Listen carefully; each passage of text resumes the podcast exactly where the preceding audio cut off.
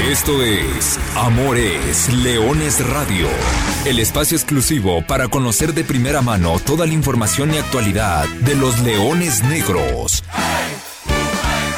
Aquí formarás parte de una manada que nunca deja de rugir. Comenzamos. Listo y aquí arranca la Liga de Expansión MX, jornada 12. Viene el cobro de Vallejo, el centro al corazón del área en el penal. Viene el disparo. Atajadón por parte de Williams Bravo. Y después un achique bastante bueno para obligar a Rentería a buscar la definición por arriba. Y el balón se termina escapando. Figueroa con el centro. Quedó corto el centro y es precisamente la salida. Ray Villa con el esférico. Tocaba para Rentería, pero después alcanza a recomponer y le da Vallejo. Esta puede ser para el equipo de la UDG. Gol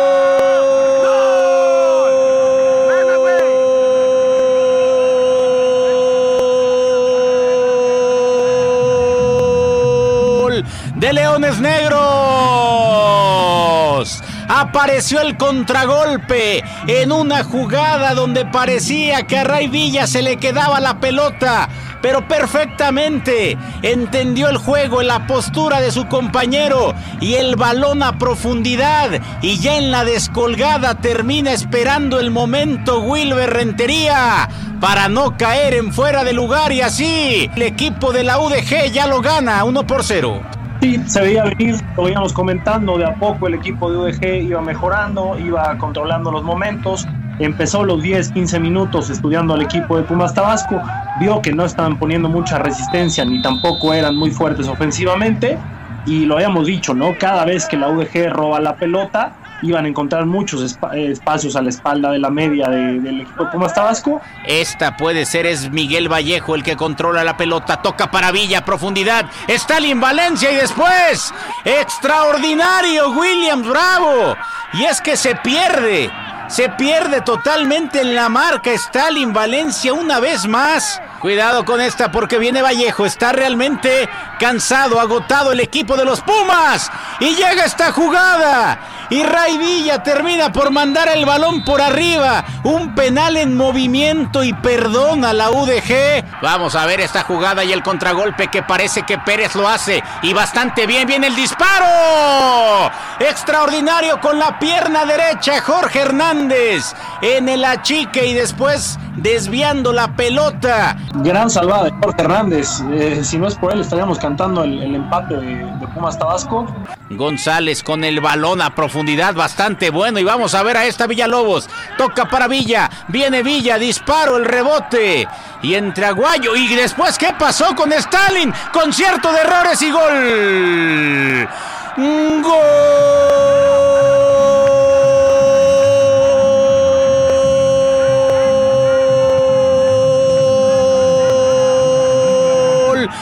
UDG.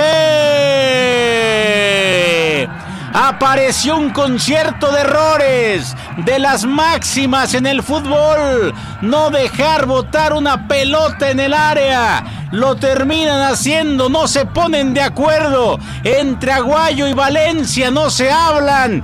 Y de un auténtico chiste Aguayo después le termina dejando la pelota ahí.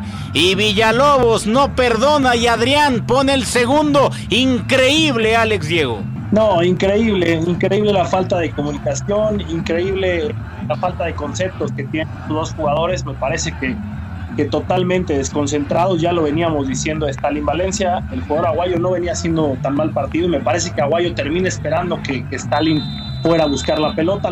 Estamos llegando al tiempo cumplido, los 96. Y en este momento termina el partido, la UDG termina ganando dos goles a cero con goles de Rentería y Villalobos a Pumas Tabasco. Queremos verte en la cima y la copa levantar.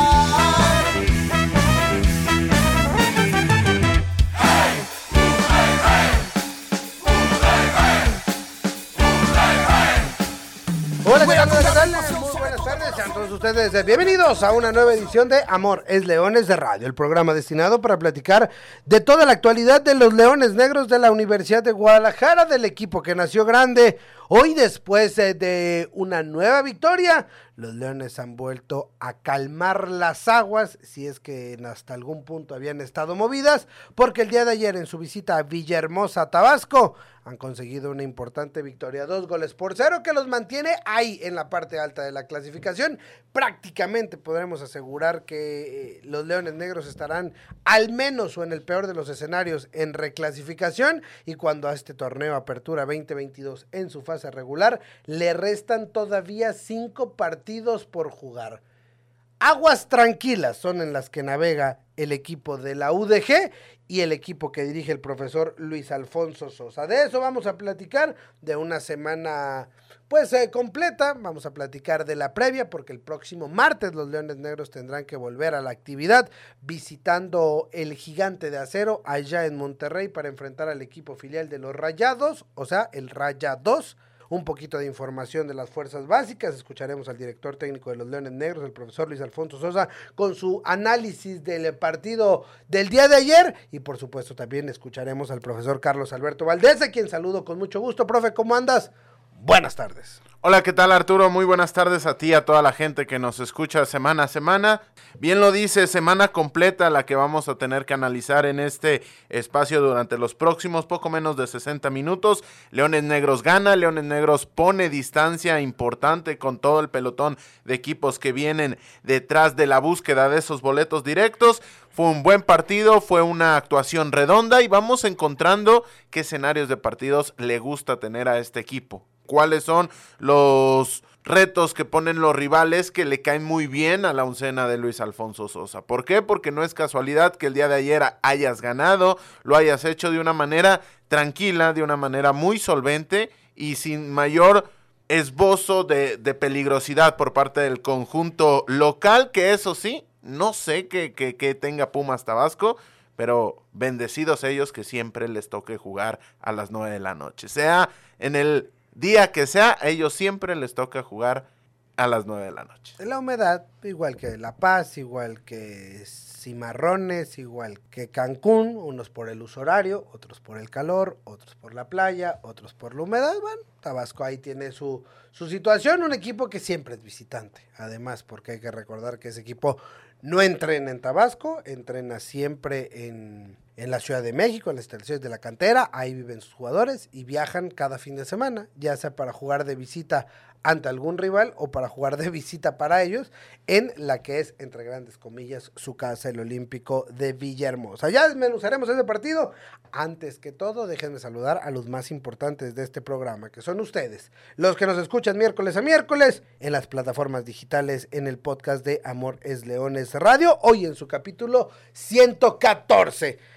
Gracias por estar con nosotros y bueno, listos para entrar de lleno. Fue una semana completita, ya lo decíamos, la semana pasada platicamos de los buenos resultados eh, y, de lo que Leones Negros ha convertido en el Estadio Jalisco. Hablábamos de que era complejo lo que venía porque eran dos visitas de, de manera consecutiva, porque venías de tres salidas con derrotas en esos tres partidos.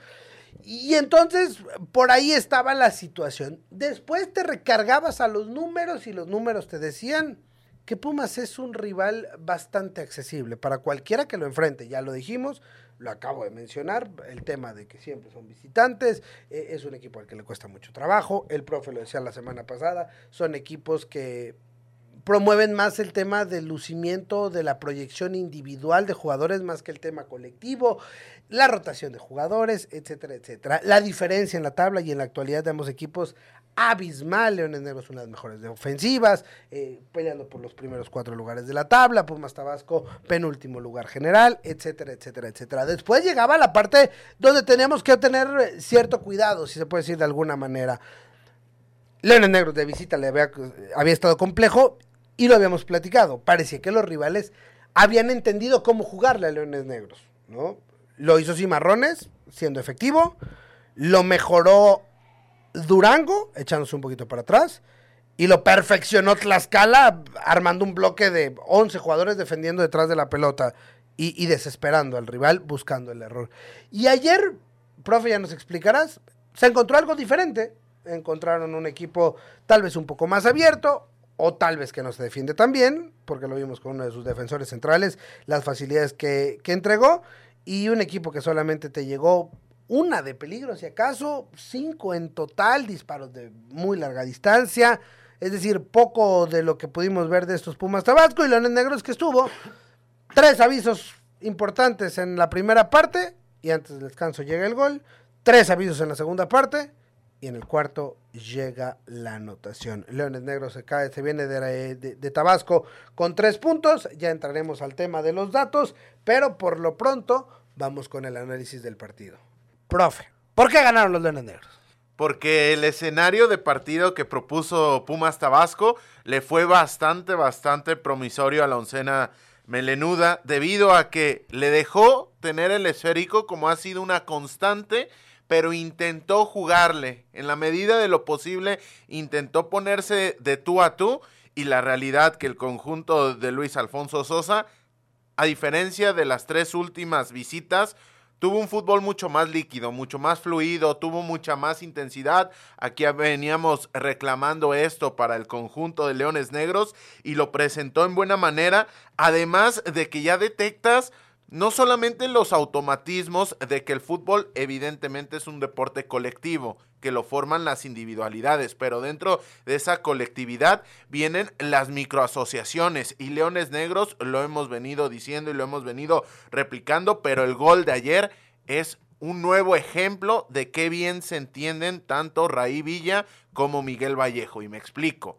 Viene de un balón largo que aguanta Raí Villa que no logra solventar de buena manera en pocos toques, le queda el rebote, habría que estar dentro de la cancha para poder aseverar con toda con todos los hechos y todas las cuestiones, pero ahí debe haberse presentado o un grito o únicamente saber que Miguel Vallejo iba a llegar a ese balón. Ese tipo de circunstancias de juego te demarcan lo bien que se entienden estos dos jugadores. Si apareció el grito, muy bien por, Miguel Vallejo, mejor por Raí Villa, que supo proyectar a su compañero. Y si no apareció ese grito, hablándole que que iba a atacar el espacio, todavía mucho mejor porque ya juegan sin voltearse a ver y a partir de ahí Vallejo ataca de muy buena manera el espacio y Wilber Rentería termina rompiendo una sequía que ya se había prolongado desde el mes de abril. Y esto es importante porque dentro de todos los las armas que tiene Leones Negros en ofensiva, quizá la menos utilizada o que la menos potenciada en este arranque de campaña, bueno, en esta ya jornada número 12 de la Liga de Expansión, había sido precisamente Wilber Rentería, que ya temporadas anteriores nos ha demostrado de lo que es capaz, con lo cual puede acrecentar bastante las posibilidades de Leones Negros. A partir de ese momento fue mucho más reactivo, pero una reactividad de la cual Leones Negros se siente cómodo. ¿Por qué? Porque Leones Negros necesita tener el esférico, necesita agruparse de buena manera, pero con una quijada mucho más fuerte afrontó este partido. Le llegaron poco,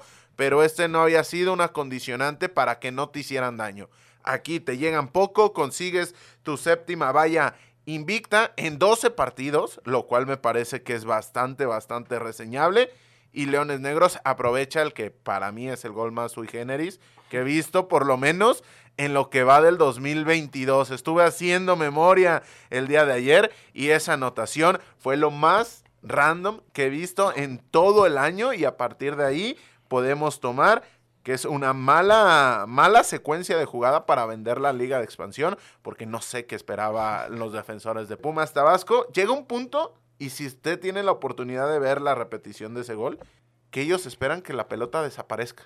Porque la ven elevarse, la ven botar, y los dos así como... Vas, vas. Vas. Hay, hay, hay un dicho en el béisbol muy famoso que dice, bola de tres, bola de nadie cuando vienen dos jardineros y normalmente el shortstop o el segunda por una misma pelota, normalmente la falta de comunicación termina predominando porque ninguno se atreve. El de la derecha, cuando son dos, hay un grito, eventualmente. Pero dicen que cuando son tres, bola de tres, bola de nadie. Así pasó ayer. Bola de tres, ni el colombiano, ni Aguayo, ni el portero Bravo se pusieron de acuerdo ir por esa pelota. Y dijo, dijo el Güero Villalobos, gracias, buenas tardes. Ahí nos vemos. Qué gran revulsivo se ha convertido el Güero Villalobos. Creo que ayer lo, lo leí en un comentario. No es malo ser un jugador, un tremendo revulsivo. Es decir, no está mal, no está peleado una cosa con la otra. Es decir, Adrián al menos en los últimos dos partidos, ha entrado en un escenario de un partido a favor, pero no resuelto. En la línea, sí decantado, sí que pareciera que lo vas a navegar, pero tanto el del partido pasado en el Jalisco contra Cancún, que iba 1-0, decías, Cancún no te va a empatar, pero el 1-0 era como, ah, no es suficiente. Y ayer sabías, Pumas, Tabasco no te iba a empatar, al menos que pasara un, un accidente, así como el que sucedió la última visita de Leones Negros, ¿no? Una pelota, un, par de rebotes, una pelota detenida, etcétera, etcétera, un error, un mal bote, lo que sea. Y entra Adrián y otra vez, 20 minutos son suficientes para aprovechar. Error, horror, como quieran llamarle, pero hay que estar ahí y hay que, uno se tiene que avivar. Y qué bueno que el que se avivó fue el de Leones Negros, aprovecha el error y termina sentenciando. Del primer gol, espectacular, espectacular. O sea, el contragolpe es maravilloso, es, es por nota, el pase filtro de Raí Villa, la conducción de Vallejo y, el gol de estos dos anotado por Wilber Rentería, que, que, sigue, que el mérito de Wilber es seguir siempre la jugada, estar al ritmo, no irse adelante de la línea del balón para no caer en el fuera de lugar y simplemente eh, ser ese elemento al cual le pudiera Vallejo ceder. Seis asistencias de Miguel Vallejo es, es increíble, ya mencionabas y resaltabas siete porterías en cero, también es un muy buen número para, para, Leones Negros. Y ya para hablar en específico de lo que fue la victoria, le cortas la racha de tres derrotas consecutivas jugando como visitante y ganas por primera vez en Tabasco, dice la canción. Vamos a Tabasco, que Tabasco es un Edén. Bueno, por fin lo fue para Leones Negros el día de ayer. Ayer pudo sacar su primera victoria en territorio tabasqueño. Y además, añadiendo a ese tema de que es la victoria, la primera victoria en Tabasco, es la primera vez en cinco partidos que Leones Negros consigue anular a la ofensiva de Pumas Tabasco, con lo cual me parece muy importante señalarlo, porque más allá de los condicionantes que ha presentado esta nueva incursión de la filial de la Autónoma Nacional de México, Aquí había que señalar que no habías sido capaz de cerrarle la puerta. Hoy lo consigues y únicamente añadir al tema del segundo gol. En la transmisión se mencionaba que era displicencia. Yo creo que ahí no hay tanta displicencia. Ahí en esa jugada, en esa secuencia, hay un tema de falta de capacidad, por lo cual el, el güero Villalobos termina aprovechando bien esa jugada, que ojo, tampoco era la más sencilla del mundo porque su remate viene a una altura incómoda. Tampoco es que el balón le haya quedado muerto a merced a ras de césped, sino viene a una altura incómoda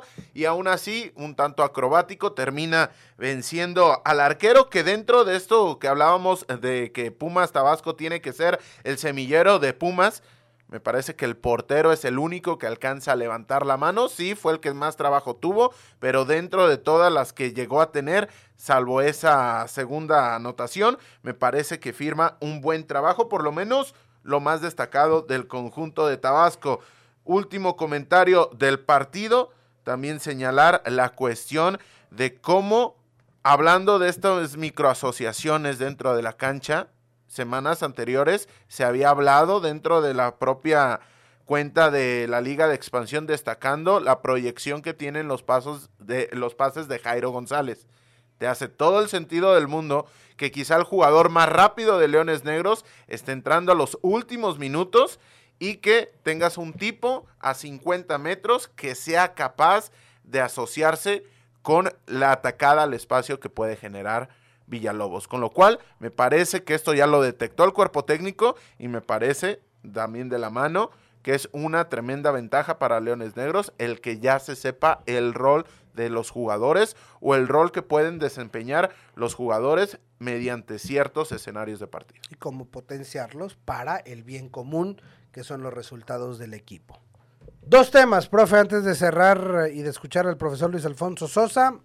El tema de las lesiones, evidentemente habrá que tener puntual seguimiento y estar atentos. Romario Hernández tiene que abandonar el terreno de juego dos minutos después de que se realizan los cambios. Eso automáticamente te da una señal de que no fue un cambio planeado. Ya se había atendido minutos antes, se pone de pie y en, el, en un contragolpe es muy evidente que ya no pudo correr. Esperemos no sea nada de gravedad. Hay que tener las, las, las alarmas encendidas para saber qué puede ser y cuál puede ser la gravedad de la, de la situación al día de mañana que regrese el equipo y que se hagan las respectivas pruebas médicas, podremos dar un poco más de luz. Lo de Ray parece que sí fue un poco más de, de prevención, los últimos minutos, sale también en camilla, pero bueno, pareciera, pareciera o queremos creer que solamente fue un tema para, para ganar un poquito de segundos. Y el otro tema, la tarjeta amarilla de Dionisio Escalante obligará que el equipo nuevamente tenga que modificar en defensa.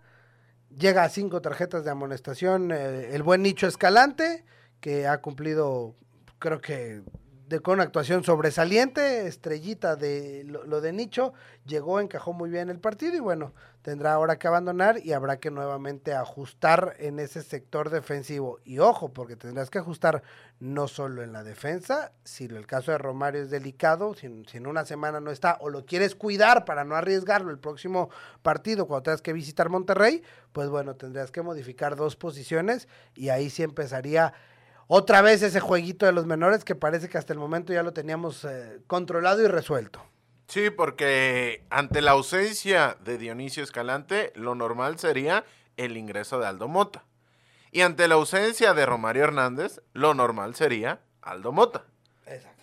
Entonces, a partir de ahí, es complejo porque te la puedes jugar con Daniel García Guzmán y con el caso también de Alejandro Carreón y habría que ver las condiciones de ambos que me parece que pueden ser interesantes, sobre todo Daniel García en el caso del armado de juego, el caso también de Carrión, los metros que es capaz de comer con esa buena zancada que tiene, pero a partir de ahí nadie que les dé soporte realmente lo que sí les estaba otorgando Romario Hernández cuando hacía pareja con cualquiera de los dos. Habrá que ver, es un tema bravo, es un tema de análisis y sobre todo, habría que preguntarle a la excursión melenuda si está hinchado o no ese tobillo de Romario Hernández, porque esto nos puede demarcar de la gravedad que puede presentar él mismo. Porque si hay dolor y no hay hinchazón, ojo, ojo, ahí es mucho más. O sea, puede ser desde que se dobló el pie y ya le dolió mucho, puede ser un esguince, puede ser un desgarro, puede ser una fractura, o sea, pero hay que esperar. hay que esperar. Eh, durante la semana seguramente habrá información y, ahí estaremos el próximo miércoles, ya pues, seguramente platicando cómo fue es que armó el 11 el profesor Luis Alfonso Sosa, a quien escuchamos ayer en la rueda de prensa posterior del partido. Le preguntamos, ¿qué hizo diferente Leones Negros a lo que había hecho los últimos tres partidos? y por qué ganó Leones Negros. Ya nos contó el profe Valdés, ahora vamos a escuchar al director técnico de la Universidad de Guadalajara, Luis Alfonso Sosa Cisneros. Yo creo que la diferencia de los partidos anteriores fue que hoy también encontramos un equipo dinámico, un equipo que por lo que habíamos visto en el análisis eh, se compactaban bien en tres cuartos de cancha y habitualmente salían en transiciones a velocidad. Hoy las neutralizamos, hoy nos pusimos en ventaja que eso... Eh, en los partidos previos eh, de visita no lo habíamos hecho y manejamos bien el, el, encuentro antes del gol. El primer gol que cambia el rumbo del partido y además eh, el minuto en el que fue, habíamos tenido alguna eh, que otra situación de gol y no habíamos sido contundentes y a partir de ahí, bueno, pues por supuesto cambia el, cambia el partido, pero hoy supimos interpretar cómo debíamos de de jugar el juego eh, contra un equipo dinámico, juvenil, y en la medida que nosotros eh, supimos neutralizar sus transiciones, pues prácticamente controlamos también el partido. Bueno, siempre hay mejoras en cada uno de los partidos. Evidentemente, ni cuando ganas todo es perfecto, ni cuando pierdes todo es imperfecto. Al final de cuentas, hay cosas que tenemos que, que seguir mejorando. El tema de contundencia, hoy pudimos resolver el partido desde mucho antes con las opciones que, tuvimos eh, claras frente al portero y no lo hicimos. Eh, por ahí algunas desatenciones, eh, regalamos por ejemplo tarjetas amarillas innecesarias cerca del área, eh, algunas pérdidas que tuvimos también cuando el equipo estaba demasiado expuesto. Bueno, son situaciones normales del juego. La diferencia de hoy a partidos previos es que justamente hoy no, esas equivocaciones no, no nos hicieron daño y en otros partidos sí. Eh, entonces, eh, bueno, ganar de visitante es importante, eh, no es fácil, ¿no? Este, evidentemente lo que comentas, que pues, queríamos más goles o se pudo ganar por más goles, pues sí, ellos también tuvieron sus ocasiones. Pero bueno, más allá de eso es cómo se trabajó el partido desde, desde el principio y hasta el, y hasta el final. Y al final de cuentas también pues, nosotros eh, entendimos eh, cómo, cómo, jugar el, el, partido y estoy contento, por supuesto, con, la, con el desempeño en general de los muchachos. Ahí están las palabras del profesor Luis Alfonso Sosa y con eso prácticamente cerramos lo que fue el partido allá en Villahermosa, Tabasco. Los Leones Negros llegan a 21 unidades Seis victorias, tres empates, tres derrotas, 20 goles a favor, ya la tercera mejor eh, ofensiva del campeonato, nueve goles en contra, sigue estando entre las tres. Ahí están las mejores ofensivas, Atlante, Celaya, Leones Negros, las mejores defensivas, Atlante, Celaya, Leones Negros, los primeros tres lugares de la tabla general, Atlante, Celaya y Leones Negros. Ahí está la situación, habrá que esperar a Morelia, que se puede meter en dicha ecuación, pero los tres se mantendrán ahí en esa parte alta de la clasificación cuando faltan cinco partidos por jugar. El siguiente de Leones Negros es el próximo martes 20 de septiembre a las 9 de la noche. Repite el día y horario de juego visitando a los Rayados de Monterrey. Dice Don Amiro Gutiérrez, felicidades a mis leones que ayer los vi ganar. Ojalá sí sigan. Ojalá el próximo martes habrá partido. Antes de entrar al partido del martes, tengo una pregunta que hacerle. Roberto Sandoval dice, ¿Qué saben del rumor que se quiere alargar el ascenso otros dos años? Originalmente, la idea era que esto llegara hasta el 2026. El no descenso, ¿eh? O sea, que recordar, todo esto empieza para proteger a los equipos de la Liga MX, de la Primera División, para que no desciendan y no pierdan el valor de sus franquicias. Un tema completa y netamente monetario que le ha venido a dar en la torre a las franquicias y a la parte deportiva. Ojo, de las franquicias, todos los últimos que han descendido y han tenido que pagar multa, han desaparecido. Desapareció Jaguares, desapareció Veracruz, desapareció Lobos Buap y Querétaro ahí la lleva. Ahí va para allá que vuela. Entonces, todo esto se hizo para desaparecer el descenso.